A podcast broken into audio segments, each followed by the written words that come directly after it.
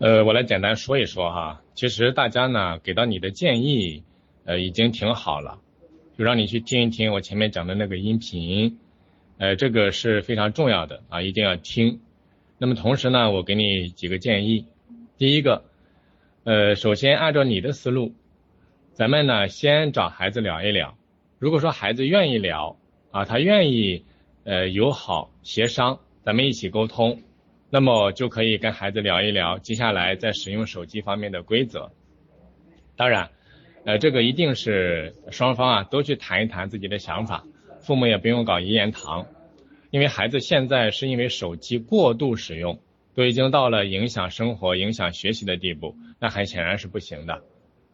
啊，所以说呢，针对这个问题呢，你们要首先达成一致，同时还要注意，这就跟戒毒是一样的，不是说一步到位的。也就是说，咱们在跟孩子约定条件的时候啊，不用太苛刻啊，你不要想着孩子一下子做到，呃，已经让你们非常满意的地步。我指的是在这个规则这个制定上面，你不要拿着你们非常非常满意的那种标准直接要求孩子，可以在这个标准基础之上，稍微的往孩子那边倾斜一点，给孩子一种好一点的感受，因为他只要愿意去配合啊，这就已经迈出了非常重要的一步。这一点非常非常重要啊，一定要在协商的时候注意。还有一点，咱们有一个错误的观念，那孩子说我不用手机，你们也不可以用手机，这个逻辑啊就不对了，对吧？你要告诉孩子，我们下了班之后，我们可以和你一样不去玩手机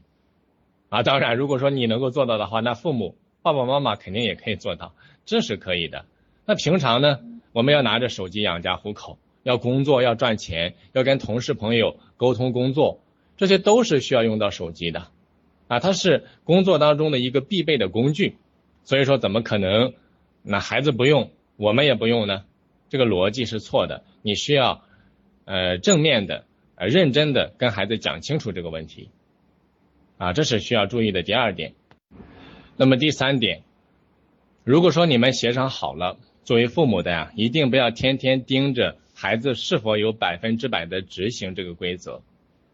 啊？当你眼里只有规则的时候，那么你就没有办法影响孩子，而且最后啊，你们一定又进入到了拔河的局面。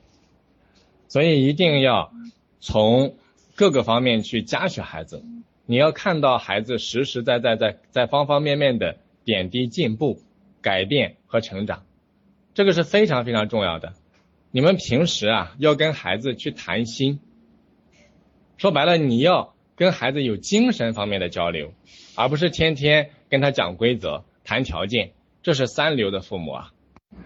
我昨天在分享的时候还说过，一流的父母跟孩子谈情怀、谈理想，啊，说白了就是从精神这个层面上啊来影响孩子、引领孩子。二流的父母跟孩子谈做人做事，啊，教会孩子基本的为人处事的一些原则、底线。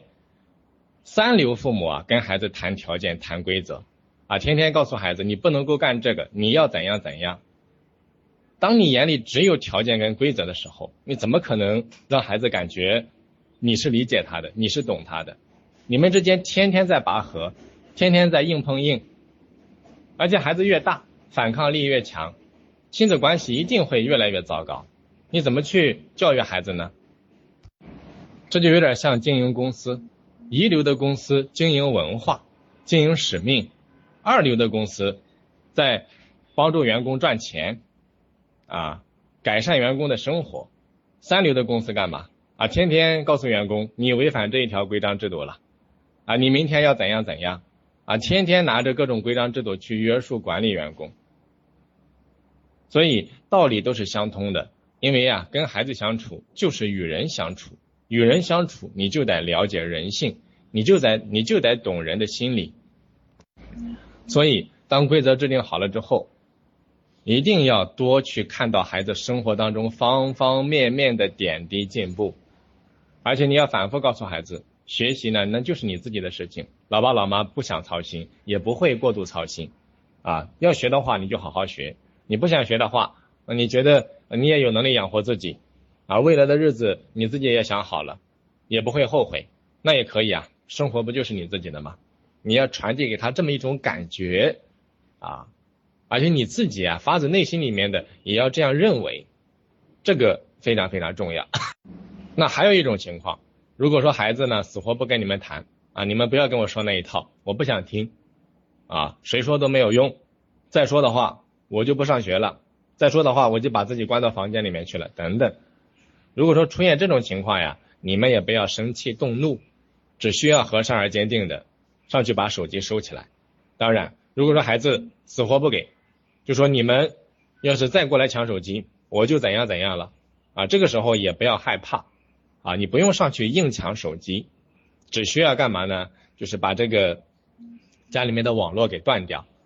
啊，然后呢，该干嘛干嘛就行了。不要被孩子拿着任何的条件作为要挟，然后父母就妥协了，给孩子的感觉，你看，反正我只要怎样怎样，父母肯定会怎样怎样，那就出问题了啊。比如说孩子回到房间了啊，或者说孩子就是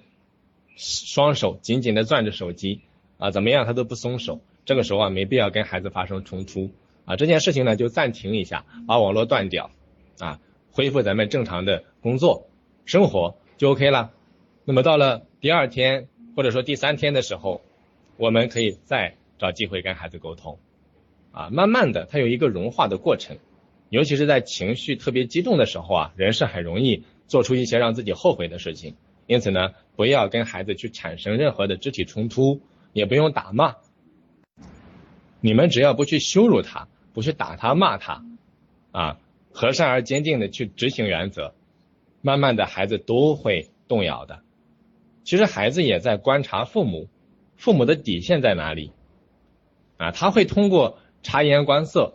通过试探的形式来看一看父母到底有多大的容忍，他的底线在哪里？一旦发现自己所采取的这些方式都是无效的，父母足够坚定的时候，那么他这边啊就松动了。这就好比说你在外面买衣服也是一样的呀，你跟对方讨价还价，一旦你发现对方。根本没有谈的余地，啊，就是一口价，你爱买不买，这个时候呢，你自己内心就松动了，要么你就买了，要么你就走了嘛。孩子也是一样的，啊，所以朝着这个方向先去尝试。最后我想说的是，不管是怎样的，都不要因为手机这一件事情而忽视了孩子其他的方面。孩子是一个完整的个体，既然是个体，是一个面。就是有很多维度、很多方面组成的，我们不能够因为孩子在手机这个方面做的特别过分，就否定了孩子其他方面的成长。父母在平常一定要注重嘉许孩子，他在生活方面的任何的做的好的方面、进步的、改变的，你都要看在眼里啊，这才是把孩子当成是一个完整的人在影响啊，千万不要因为这个手机啊就觉得这个孩子啊废了，一无是处了。啊，再加上学习成绩也不是很好，那父母更加失望了，这是不行的，你是没有办法给到孩子力量的，好吧？大概就说这么多。